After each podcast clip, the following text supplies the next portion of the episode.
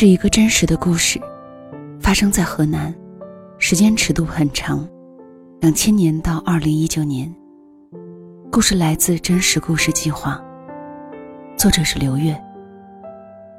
恋人们的关系在校园时代总是很纯粹的，可是进入到社会后，爱情就会被膨胀的物欲染上灰尘。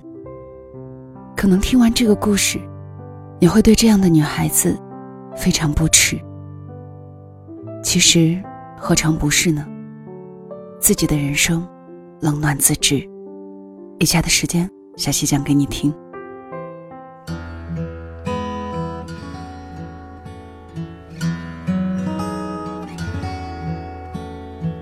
我换上红色中式旗袍，踩着六厘米的高跟鞋，小心翼翼的端着刚出锅，还咕噜咕噜冒泡的酸菜鱼。或许是因为太紧张，脚底打了滑，整盘酸菜鱼倾倒下来，滚烫的汤汁浇在左臂，瞬间起了一圈水泡。做兼职服务员的第三天，我便烫伤了。得知消息，男友杭宇从上海赶来，看到我涂满膏药的手臂，他一脸心疼。大学生最主要的任务是学习，而不是浪费时间。做这些人人都能干的事儿。杭宇又说：“以后我给你钱，就当你给我打工吧。”我坚决的拒绝了。我在河南一所高校读大一，杭宇在上海一家公司做租房中介。我知道他收入不高，上海开销大，吃饭、房租、人情往来都要花钱。每隔两三个月，他来学校看我一次。为了省钱，每次都坐近十七个小时的火车硬座。航宇没再提这事。我们沿着操场外围散步，航宇手搭在我肩上，听我兴奋地谈论着学校的新鲜事儿。两人都走累了，他脱下外套，铺在草坪上，让我枕着他的腿躺下。航宇捏了捏我的左脸，月月，你上大学为了什么？换种活法吧，你看我表姐结婚以后困在家，一辈子围着老公孩子转，想想就没劲儿。那你更应该把精力放在学习上，等毕了业，多的是挣钱的机会。我被说服了，杭宇笑笑，认真记下我的银行卡账号，说每月一号准时给我打生活费。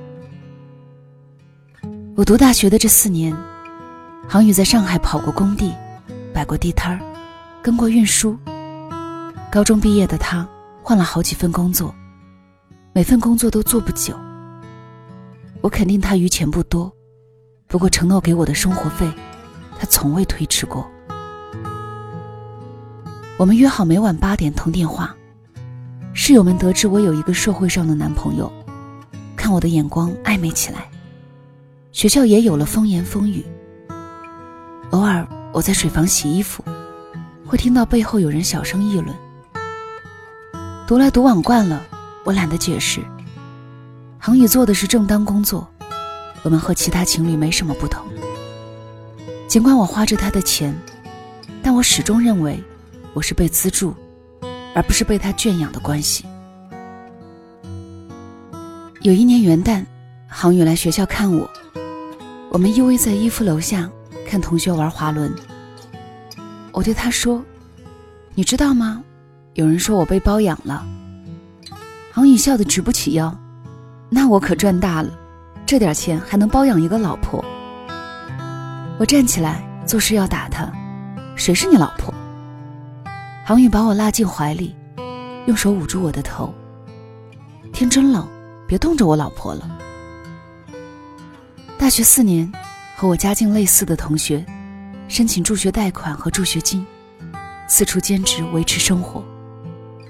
有行业的支撑，我加入文学社和话剧社，写文章、排舞台剧、徒步旅行，肆意享受着充实无忧的青春。我和航宇相识在两千年，小学入学那天，奶奶把我送到学校便离开，我坐在教室里。抱着书包开始啜泣，同桌是一个胖小子，理着平头，眼睛不大，帆布书包斜挎着。被我哭烦了，他站起来，将我从凳子上推倒在地，再哭就把你扔出去。被这么一威胁，我的哭声更响亮了。他坐在课桌上，一脸坏笑。这便是杭宇。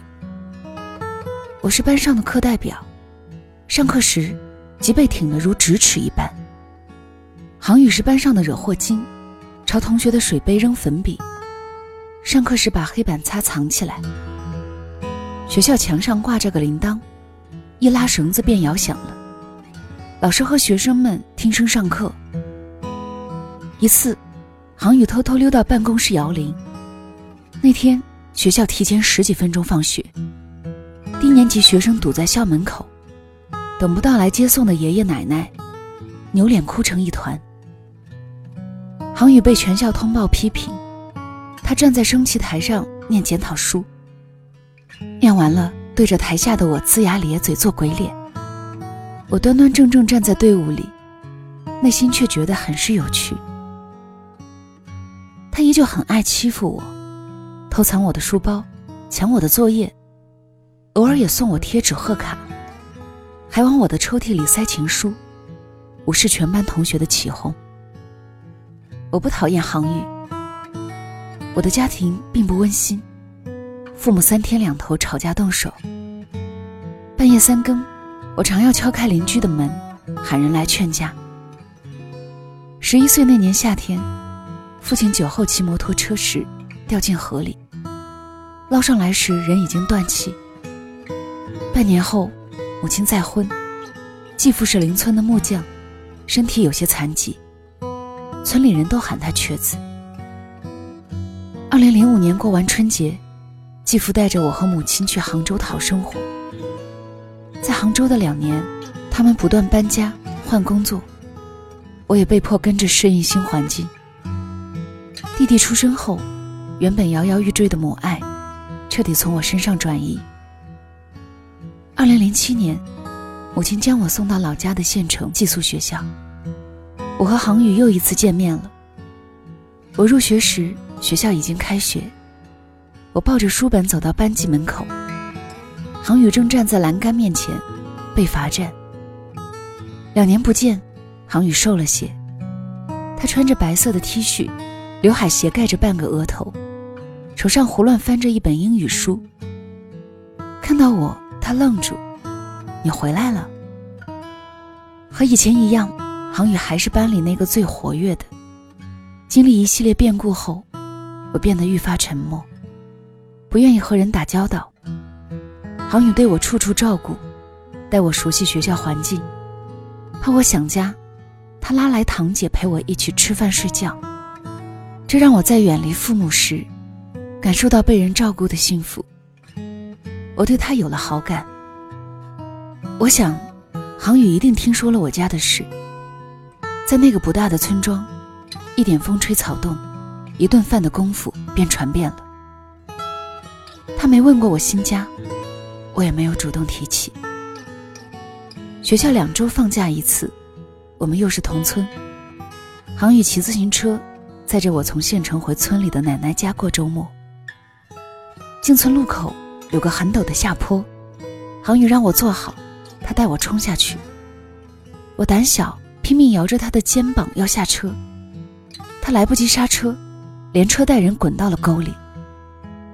从臭水沟里狼狈地爬起来，看着对方被淤泥弄脏的脸和衣服，我们指着对方哈哈大笑。两个秋冬一晃而过，中考时我勉强考上县城二高。航宇的分数没有过高中录取分数线，最后托关系也进了二高。高中三年，我和航宇始终不同班，但是距离并未让我们疏远。二高门口有一家书店，我喜欢看书，航宇经常租来《读者》《意林》《美文》之类的杂志给我。见我有特别喜欢的，他就省出饭钱买下来。偶尔，我也会跟着航宇逃学，他在网吧打游戏，我在旁边看电影、听音乐。网吧里烟气缭绕，人声嘈杂。我体验到了自由的快感。年级盛传我们早恋，我俩不否认也不承认。就这样过了三年。二零一一年，高考成绩公布，我和航宇双双落榜。我们分别去了父母所在的城市打工。我在宁波，他在上海。继父把我送到一家服装厂。不到三百平的厂房里，挤满了几十个和我年纪相仿的女孩。我们每天工作十二个小时。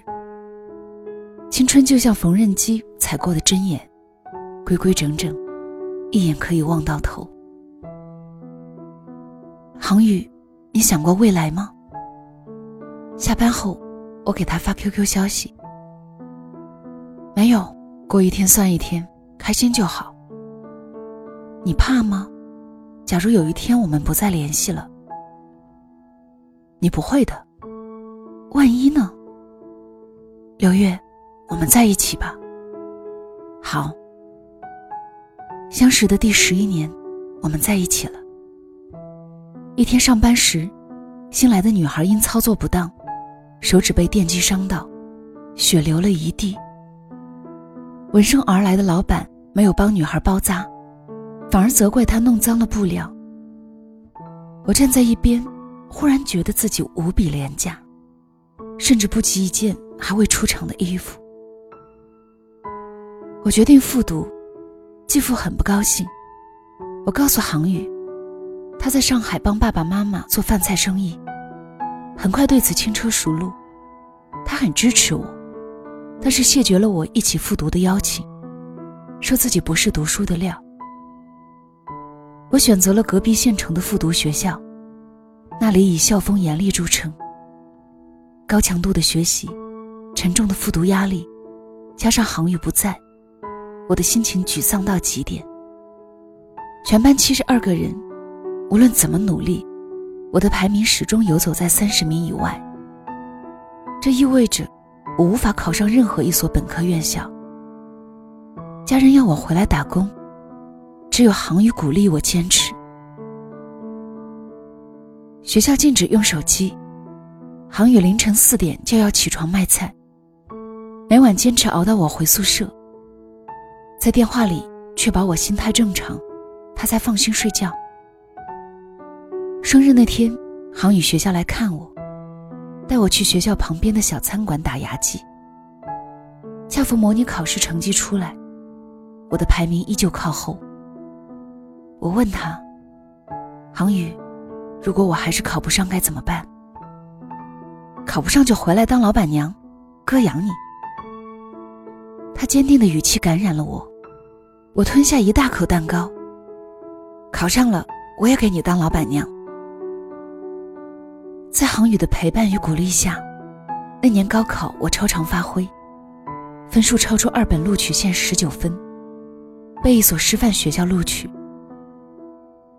当我开始憧憬大学生活时，家人在为总共五千多块的学杂费争吵不休。继父觉得我没有考上好大学，一年要花一两万，不值。放到现在，我可以理解他的难处。母亲没有工作，两个弟弟还小，爷爷奶奶年纪大了，他一人靠修车铺养活支撑一家六口人的生活，肩上的担子太重。可是当时的我不这样想，和继父大吵了一架，我揣着两百块。投奔在上海的表姐，在上海松江一家电子厂贴了一个月产品标签后，我赚到了三千八百元。去掉花销，学费还差着近两千元。航宇绕了大半个上海来看我，看到我为学费一筹莫展的样子，他抱住我。他身体结实了不少，脸晒得黑黑的。手心磨了一层厚厚的茧。我沉溺在自己的烦恼中，没有留意。航宇走后，我在包里发现一张银行卡，卡里有两千块。密码是你的生日，天塌下来还有我呢，别怕。航宇发来短信说：“进入大学不久，奶奶中风偏瘫，继父关掉修车铺，带着我妈和弟弟们回到老家。家中一时没了收入，我渴望自食其力。第一次兼职遇挫后，我选择接受航宇供我读书的建议。时间冲淡了最初的感动与不安。后来，每月按时收到航宇的划款。”我竟然有一种心安理得的坦然。航宇曾经认真的问我：“月月，等你毕业后，你会不会觉得我配不上你？”我朝他胸口上打了一拳：“当然不会，你是最棒的。”闺蜜也问我：“你们异地，学历相差那么多，你确定能走到最后吗？”我无比坚定的说：“确定。”不可能有第二个人对我这么好。我幻想着毕业后和航宇同住，养一条叫豆包的狗。每天我做好早餐，喊它起床。白天各自奋斗，晚饭后一起遛狗。在平淡的日子，只要有航宇，千金不换。二零一六年夏天，我大学毕业，不愿去上海。航宇便来了郑州，我们开始同居。起初，同居生活确实如我设想一般的甜蜜。不过，脱离了金钱的浪漫，实在经不起推敲。我学历一般，又缺乏实习经验，找工作并不顺利。不久，航宇在工作时腿部骨折，只能辞职养伤。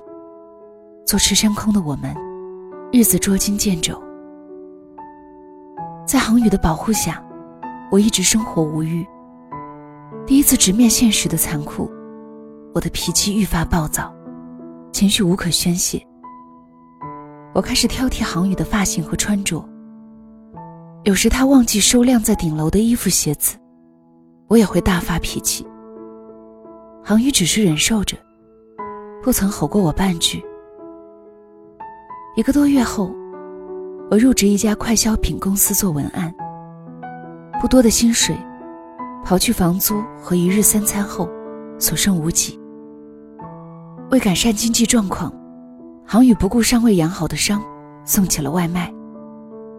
一天，我加班到晚上十点多，走出办公楼，身后零星的亮着几盏灯。我有些害怕，打电话让航宇接我。航宇赶来时已经是半个小时之后，手里还拎着我最爱的糖炒栗子。他解释自己刚送完订单，来晚了。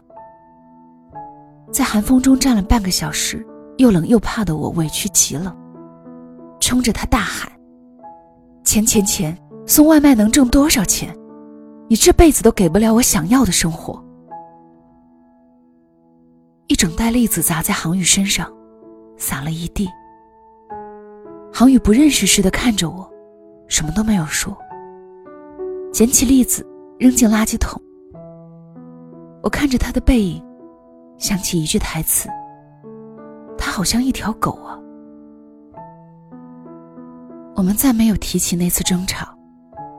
可是有些伤害一旦造成，就像一张被水浸泡过的报纸，无论怎么被时间风干，都抚不平了。那时候，航宇最大的消遣，就是在 K 歌软件上唱歌。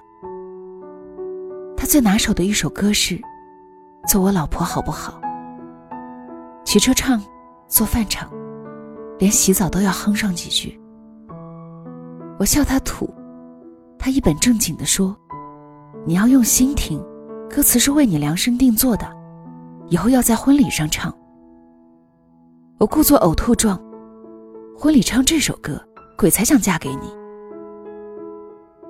在郑州，我们少有快乐时刻，多的是分歧和不解。我喜欢看《奇葩说》，翻余秀华的诗集，航宇沉迷《喜剧总动员》等搞笑综艺。不明白一个无聊的辩题有什么好讨论的，我也搞不懂他为什么钟情于低级笑料。理解不了彼此。后来我们抱着手机，各看各的。也许是碰壁太多，航宇频繁提出一起回老家，在县城买个房子，你当老师，我做点小生意，不是挺好吗？为什么非要在外面飘着？我不想，我所有的努力都是为了逃离家。那个连高铁都没通的县城，不在我的规划里。我想看看外面的世界，好不容易走出来。就这样灰头土脸的回去，我不甘心。年底我们回家时，恒宇妈妈问我：“月月，你书念完了，恒宇等了你这么多年，什么时候结婚？”航宇也看向我，我转过脸，避免和他对视，像一条从砧板上奋力逃跑的鱼。年后回郑州。躺在即将拆迁的城中村，我们相对无言，各怀心事。大学同学邀请我去北京，他在一家互联网公司上班，可以内推我一份还不错的工作。航宇准备回上海，在郑州短短的半年，我们身心俱疲。我和航宇约定，等我工作稳定了，他就来北京和我团聚。来到北京，看到高楼林立，车水马龙。随着经济状况的好转，我慢慢改变了主意。提起航宇，我不再像大学时那般骄傲。我开始有意无意的对身边的人隐瞒他的存在。航宇发来消息，我偶尔回复一两句。微信视频通话时，故意不看他的脸。也拒绝他来北京看我的提议。我恶毒的想通过冷战结束我们的关系。大半年后，航宇似乎也倦了。他在微信上问我：“月月，我去北京陪你吧。”我没有回复。他再不是那个为我摆平一切的少年，而是一个没有稳定收入，或许还会拖累我的包袱。他曾经是我人生的踏板，我踩着他一步一步往上爬。等我爬上山顶，他就没有存在的必要了。两个小时后，航宇又发来消息：“你是不是有别人了？”我依旧不回复他。我想，只要能分手，让他误会也没什么不好。又两个小时过去，他问。你不要我了吗？我秒回。嗯。航宇说：“我知道了，让我再看看你吧。你别怕，我不纠缠你。我去北京见你最后一面。”二零一七年国庆假期，我们在北京上地一家影城看了最后一场电影《羞羞的铁拳》。黑暗中。航宇几次试图牵我的手，我都躲开了。他距离我，距离我的手那么近，又那么远。最后，他陪我坐到电影落幕，安静的如同一尊雕塑。分别时，我递给航宇一张卡，里面是我的全部积蓄。我告诉他，我会定期汇款。偿还那些年他供我上大学的钱。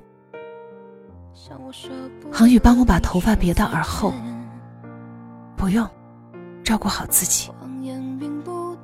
我去北京站送他。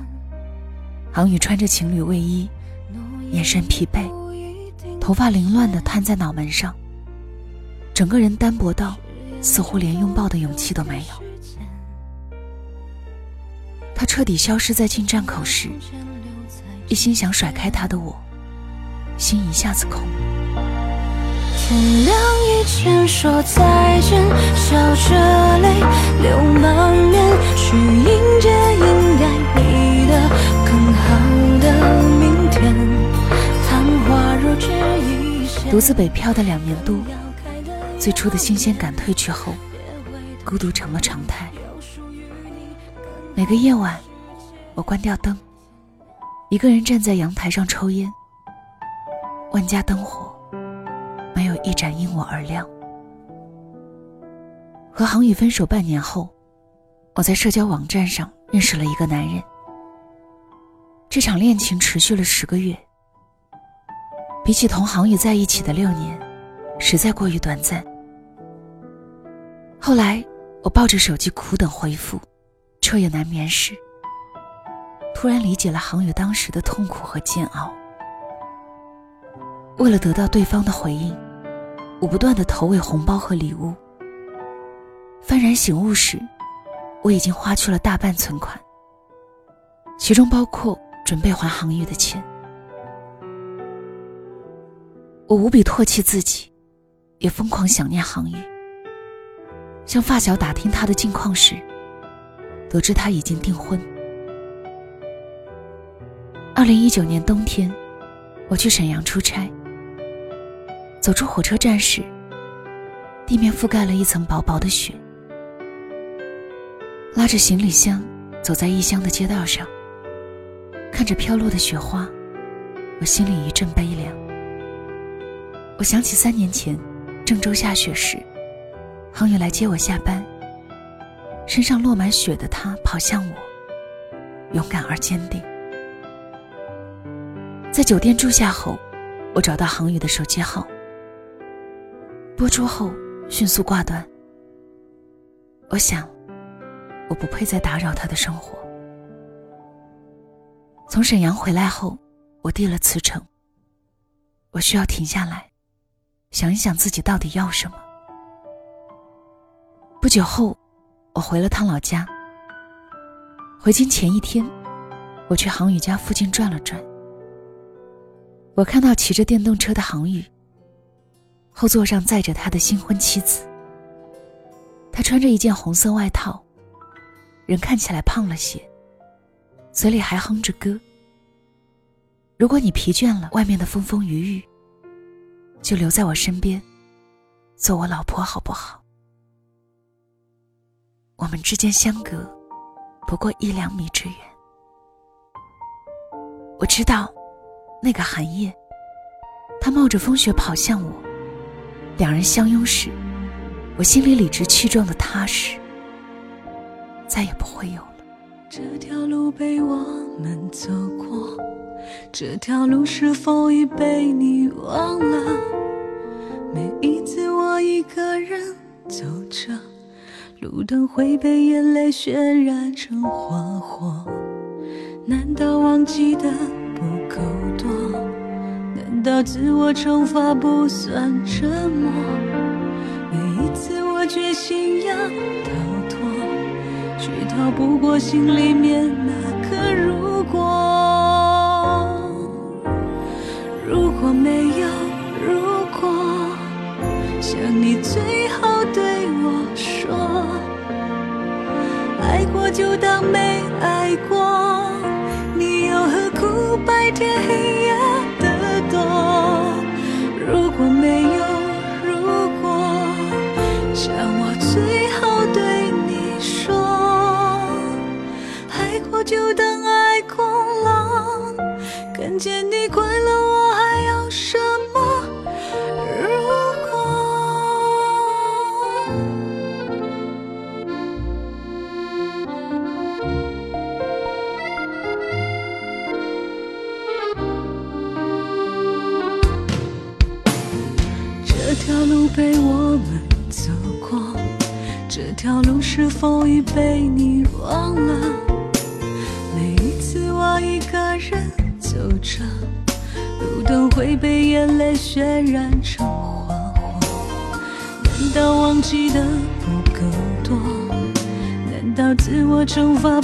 算折磨？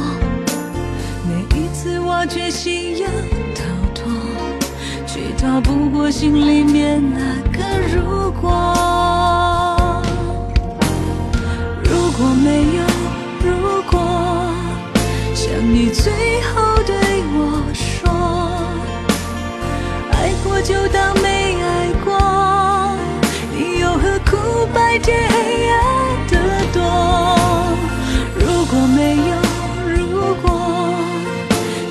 我最后对你说，爱过就当爱过了，